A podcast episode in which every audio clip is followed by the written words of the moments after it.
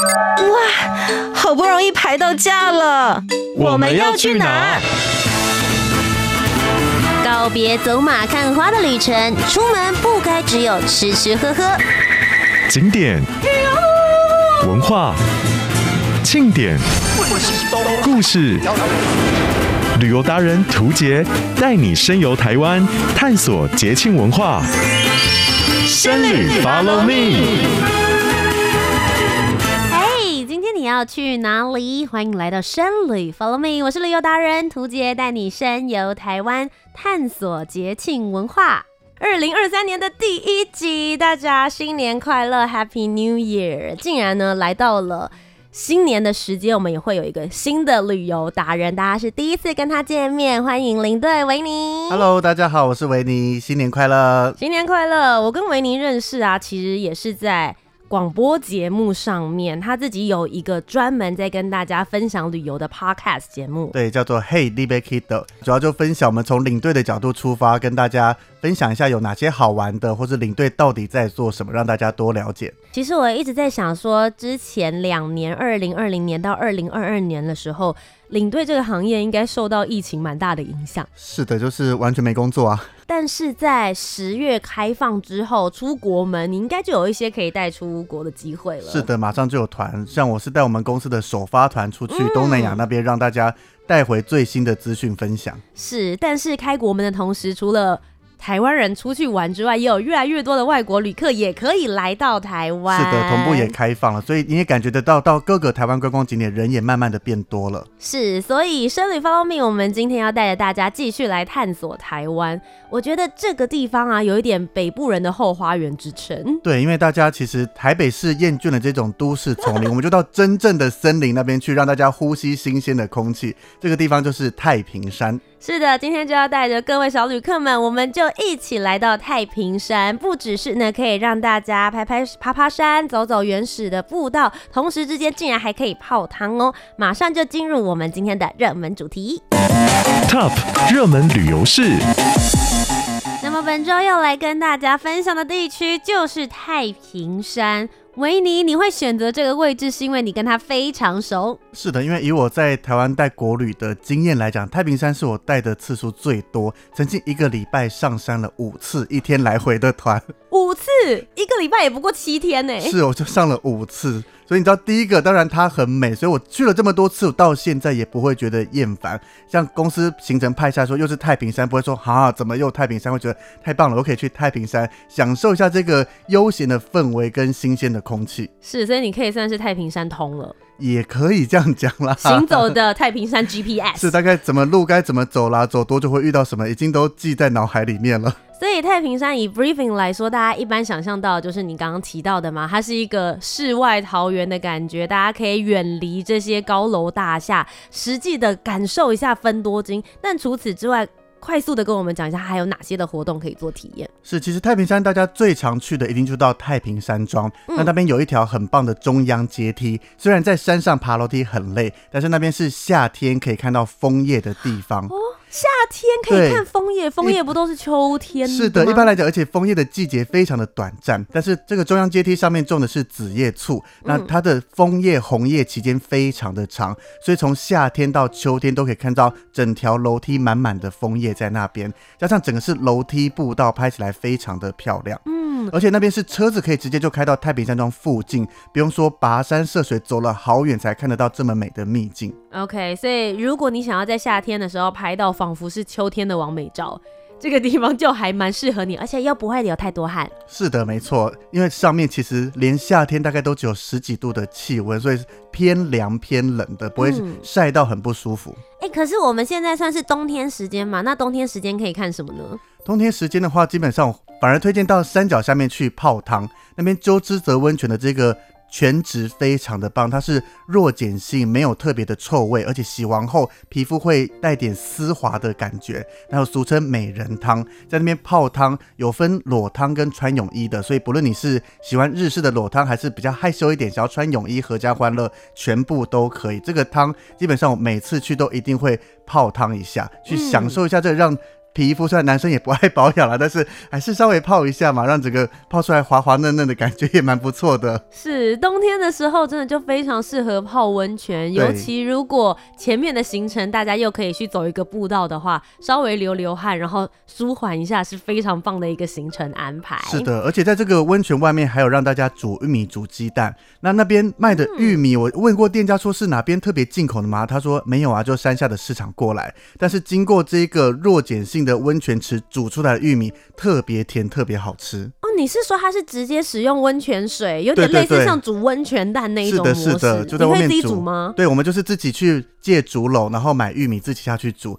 我认真觉得那个玉米煮起来，包含我自己有从山下带过其他超市那些买的玉米，嗯，就是到上面煮跟在家里用自来水煮有差别耶，味道完全不一样，玉米变更甜了。而且其实我觉得这也算是在旅游当中的一个小体验。是的，因为一般人会觉得，就玉米嘛，又不是大家一定都吃过玉米，干嘛特地来这里煮？但是真的不一样，这是我自己每次带团去会私房推荐给大家的。好，听到这边之后呢，应该有很多的小旅客想说，好，我好想知道太平山的好多小细节，到底还有哪一些有趣的故事跟好玩的地方？那我们就从头开始说起喽。是的，那另外太平山其实也是在近几年爆红的，因为我们有一条非常棒的剑情步道，它曾经获得 CNN 评选全世界二十八条最美小径之一。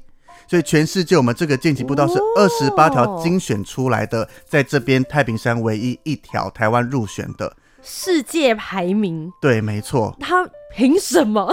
因为第一个，我们太平山整个以前是开采快木所遗留下来非常多的痕迹。嗯、那健行步道也是当时开采快木一条的铁道路线，所以走进这一条铁道里面，它的长度只有九百公尺，所以其实又是完全的平面，走起来非常的轻松。嗯、那你走到里面有好几段是铁道跟我们人走的道路分开来了，所以你可以很明显的看到轨道在你的旁边或在你的上面。嗯、那这些轨道因为所谓年久失修，上面开始长满了各是的植物啦、青苔这一些，变成有轨道的颜色，加上绿色的植被在上面，拍照起来，加上整个里面的森林环境。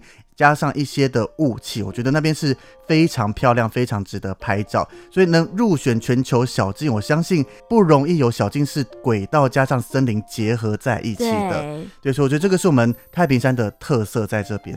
所以它现在的话是保留下来轨道的形态，但是车子已经不会进去了，对不对？对，那边是完全没有车子在行走的。嗯、那如果大家觉得，哎，我想要去体验一下当时的这个轨道车子该怎么走的话，在太平山那边是有蹦蹦车可以让大家搭乘人的。这蹦蹦车听起来就觉得很有声效的感觉，对，没错。会上下震动吗？哎，它应该说它的轨道因为是沿着山壁建嘛，那它的轨道是比较小的，嗯、不像西部干线是宽型的轨道，哦、所以它在行走的确就是蹦蹦蹦蹦蹦，这样会不断的晃动。那以前这个蹦蹦车除了载人也载木材，嗯、所以我们就回到最早期的那个时候，坐着这辆车子进到里面开采快木的地区。那到了里面以后，还有一条茂兴怀旧步道，也是整个沉浸在快木森林里面。嗯所以很多人讲要呼吸分多精，呼呼吸快木精油这一些的，到那边就可以好好的大口呼吸，去享受被快木包围的感觉。嗯，其实台湾我觉得有蛮多地区跟蛮多山区，在当时日治时期的时候，为了要开采木材，所以他们就开发很多这种小轨道，然后所以往山林里面去的。现在很多也都开发变成了像是这样子的观光，甚至可以让大家进去散散步、做休闲观光之用。我觉得其实。是蛮好的，对，而且在太平山，其实它的开发快木工法是最新的，因为早期我们台湾的三大灵山是包含了。阿里山、八仙山跟太平山，那太平山是最晚才开发的，所以它运用的技术是最新的。除了蹦蹦车以外，它山头跟山头之间是透过溜索来再送这个木材，那包含人也是透过这个溜索再上山再下山的。这个溜索是真的就是一条线，然后咻我滑过去的那种吗？没有到单一条这么的简陋，毕竟要在快木这么大型的东西，它还是有必须的牢固性。但是的确就是像大家想象溜索，就是一个山头一个山头，然后几条线。面拉起来，就这样掉下去、掉上来，真的好刺激哦！对，而且这些所有的溜索器具啦，跟这些在运送快木的东西，包含在我们的太平山庄，包含在鸠之泽那边，也都看得到这一些的遗迹在那边，可以去想象一下当时、嗯、哦，原来就是运用这些器具，把所有的木材跟人类运下山，跟把人载上山的。嗯，所以不只是看这些自然的景致，其实也可以看到以前他们这些经济啊，或者是在开采的发展过程当中，也是会有一些历史小文物可以去参观的。对，没错，包含里面有一间小型的博物馆，也是早期的这个招待贵宾用的住所所改建而成的。整个日式建筑，包含太平山整个开发过程的一些照片啦、文史资料都在那边。嗯，所以除了享受自然、喜欢人文历史的这边，也非常值得过来逛一逛。我觉得我自己很喜欢，就是旅游的过程当中，可以去了解当地的故事，或者是以前曾经发展过来的方向。因为我不晓得小旅客们是不是有这种想法，你常常出去到另外一个位置的时候，你会很好奇当地人的日常，他为什么会有这样子的轨道啊？他们当时为什么有这样子的想法要进行这样的开发？甚至他们吃什么、穿什么，其实都跟他们的季节以及他们自己本身的这个文化观念、想法都非常有关联。所以真的去看一下这些博物馆，或者是听到导游领队好好的解说。比起自己去那边只是拍拍照片来讲，我觉得是一个更深入、更不一样的方式。是没错，这就是跟团的好处，也就是我们导游领队存在的意义啦。意义跟我们会跟大家分享这一些。那当然，如果你是自己去的，想更了解的话，其实太平山这边有一部电影在这边拍摄，是完整记录了在日治时期整个快木开发的过程跟在这边发生的故事。嗯、那这个是由梁修身跟凤飞飞所主演的《春寒》。对，它虽然年代有点久远，但是也是经过一些技术做处理，把这些影片重新再上架。嗯、那当然，应该大家都可以去找来看一下。它是玩我我自己有去看过，虽然它的剧情当然不能像现在说什么打打杀杀，剧情那个高高低起伏这一些，或是特效画面。对对对，大家要看的是故事内容跟他们回复的那个场景。对，没错，就是当我自己去了解了这个太平山的快木开发历史以后，在看了这部电影，就觉得、嗯、哇，它发展。他拍摄的内容是非常写实、非常好的，可以让你不用去读这些很硬的历史事件，但是通过轻松的电影方式，让你更了解太平山的整个快幕过程。而且我觉得，如果在去玩之前，大家有先看过这些影视作品的话，其实到那边有的时候会有一种寻找小彩蛋的那种感觉。是没错，像电影的最后一幕是 凤飞飞要出嫁了，穿着婚纱从中央阶梯走下来。那那个中央阶梯就是整个当时枫叶的地方嘛。那你回到这个地方，你就看到哦，我来到了电影画面，原来是这么的漂亮，会更有感觉。你也可以变成凤飞飞，是的，就穿婚纱上去也可以拍照一下啦，也可以感受到那样子的场景。是的，哎、欸，其实我真的像维尼推荐的模式，我觉得蛮好的。在大家出发之前，也许你可以做一点点功课，或是看一些相关的影视作品，去到现场的时候会有更不一样的旅游心情。那这边除了太平山庄啦，或是剑琴步道，还有另外一个其实比较少人会去的，因为它比较遥远一点点，从。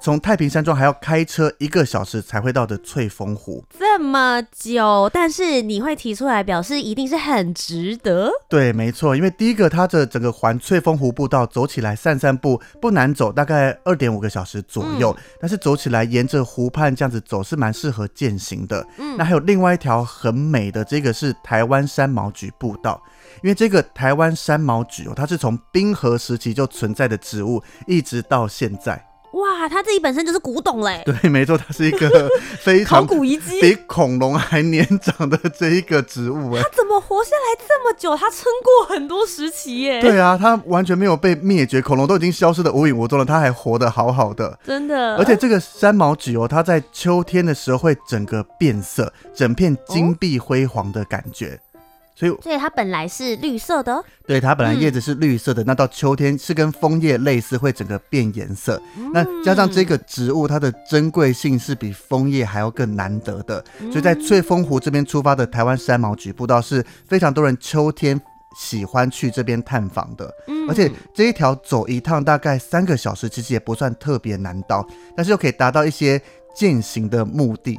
是，哎、我发现维尼是不是专门会走这一些，就是小步道啦，然后走进去，让人远离一下都市，丛林的感觉。是啊，尤其你说可能太平山庄以往都会比较多游客过去，因为那边好到达。对。但是这个山毛櫸步道啦，或是比较难走的一些些步道，虽然还算亲民，但是人潮就会少了非常非常多，走起来就会不会一直跟大家要借过一下啦，要塞车，可以慢慢的享受没有什么人的氛围。是，那你刚刚其实有提到说，哎、欸，我们开车过去一个小时左右的话，可以抵达的翠峰湖，它自己本身这个景致又有些什么样的特色呢？翠峰湖其实它的中年比较容易起雾，相比我们其他的各种湖面在参观啦，我觉得带点雾气这种。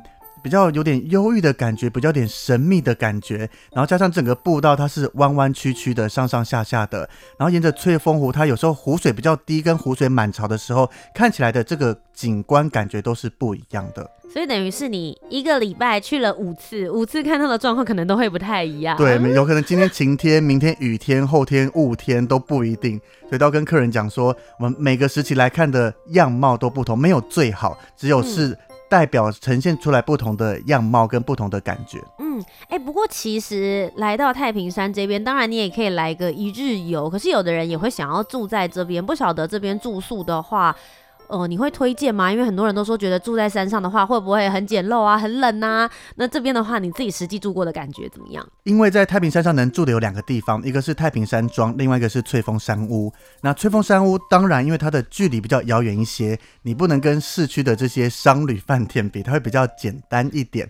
但是太平山庄就是运用当时日式的这些宿舍啦所改建过来的，我觉得它其实算蛮舒服也蛮高级的。嗯，但这个。高级是我觉得你住在那边可以完整的享受整个太平山从白天到晚上的美景，嗯，那不用说急急忙忙的要下山要怎么样的，那住起来是舒服，但是唯一的缺点就是一定会比较冷一些，嗯，因为山上的气温，对，尤其到了冬天大概只有个位数的这个温度。不过这个太平山屋跟吹风山屋是非常非常热门的，因为山上的房间数量有限，所以它都是每两个月前开放报名。哦。对，那这个基本上，尤其是遇到六日跟连假，你没有两个月前直接上网点的话，基本上很难抢得到。感觉很像是大家准备礼拜六、礼拜天要抢花东地区的火车票那种感觉。我觉得更难抢，因为火车一列有上百个人，然后那边山屋可能一天住不到一百个人啊。OK，哎、欸，可是在这边的话，他们也有提供吃的食物，对不对？有，他们两边都会有餐厅，会提供早餐啦，这样子。那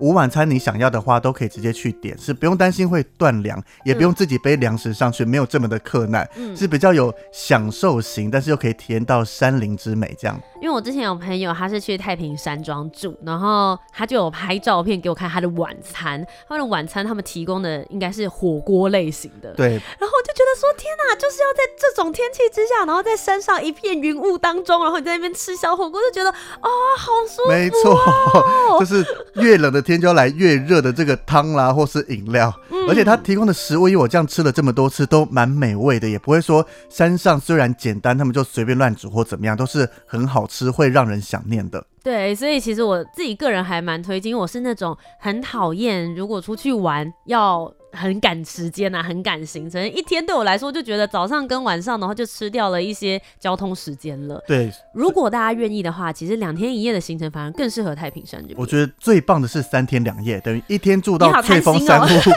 一天住到太平山庄，这是最棒的。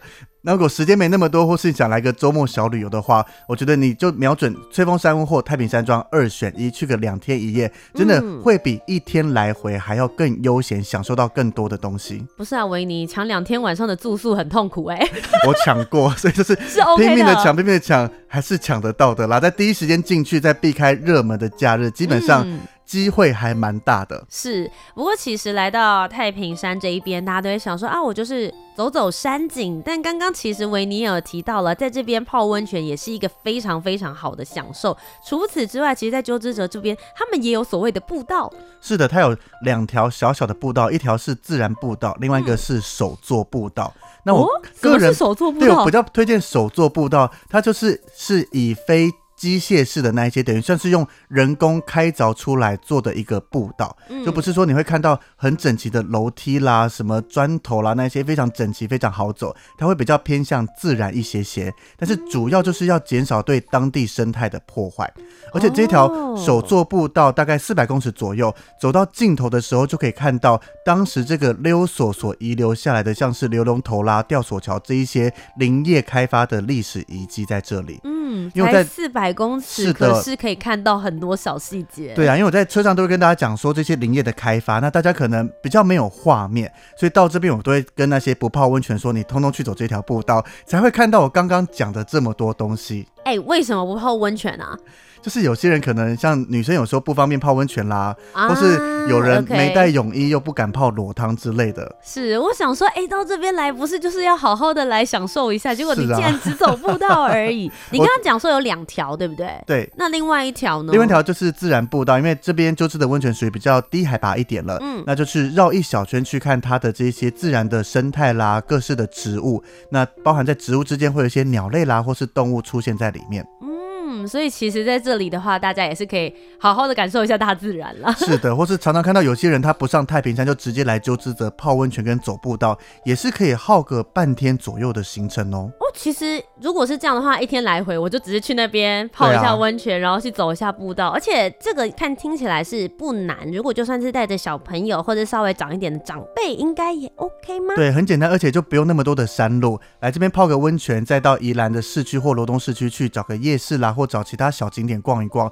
刚好就是一个一天来回的行程。嗯，所以其实我们刚刚推荐了很多地方，大家都可以试图的去排列组合。是的，就是让你想要比较挑战性的步道，或是你要绕个山路上去，去山上太平山庄，还是不想走这么远，直到鸠之泽这样子，加上健行步道，各式各样的排列组合，排列出一天、两天，甚至最多三天的行程，都蛮不错的。而且其实，在太平山这一边呢、包含刚刚讲到说，哎，你如果你是想要在一个比较呃水平面的位置去看到这样子的林相是 OK 的，但如果你想要看到比较垂直一点，有一些过渡林带的，其实也会有铁山林的自然步道可以走。对，这一条也是大家比较少去的，因为它是在整个太平山庄再往上面走，来回就要三个小时左右。真的，维尼，你没有推荐的话，我不知道这边呢。我要诚实的跟大家讲，自称旅游达人，可是还是有我没去过的地方。是啊，因为这个的话，太平山它是海拔在两千左右嘛。那铁山林步道的话，它整个横贯了大概两百公尺左右，从海拔两千到两千二。那它有从针叶林到阔叶林整个过渡，所以你走了一趟会看到四层的结构，包含最基，包含像是台湾铁山林跟桧木的混合林，然后还有台湾。杜鹃跟阔叶的乔木，那在第三层还有玉山箭竹，那最底层这边就是一些草本的这些植物，所以它的分层是非常明显，你会知道说，哎，走一走周围的景象林相整个完全不一样了。嗯，那这边是针对植物，你很有兴趣的话，蛮推荐来走这一条，但是这个时间跟排列组合就要算好，因为来回平均三小时左右，如果你要停留拍照啦，再停下来欣赏，我个人建议抓四个小时会比较充足一些。可是是不是人会比较少？会少非常非常多，因为大家大部分光这个楼梯爬完，再到上面的快木步道走一小圈以后就会下来了。嗯、那这个铁山林就是从快木步道往上穿，基本上我带团这么多次，往上穿的人大概每一次去不会看到有超过十个人往上走。请问领队本人也要往上吗？如果有人往上的话，如果行程有安排的话会，但是正常来讲，因为团体行程都是只到太平山庄那边，时间不够。所以我是趁着自己去玩的时候才去走了这个铁山岭步道。对啊，毕竟团体行程还是要配合大部分人的体力状况，对吧？如果几个人要爬，那我至少要放三个小时到四个小时。那如果没有想爬的人，就会觉得太平山庄待三四个小时，可能有些人待不住。虽然我自己个性会觉得，我就买杯咖啡，坐着看着云海的变化啦，看着什么，要我发呆三四个小时也不是问题啦。我觉得其实大家只要有机会可以出门走进这样子的原始山林里面，哎，虽然说它是原始，其实其实我觉得它还是有一些些呃规划的，所以大家还是可以用很轻松的角度去享受它。既然出去了，就放慢你的脚步。是的。不要赶行程，真的。我每次在节目里面都跟小旅客说，你不要想着说你一点的时候要干嘛，两点的时候要干嘛。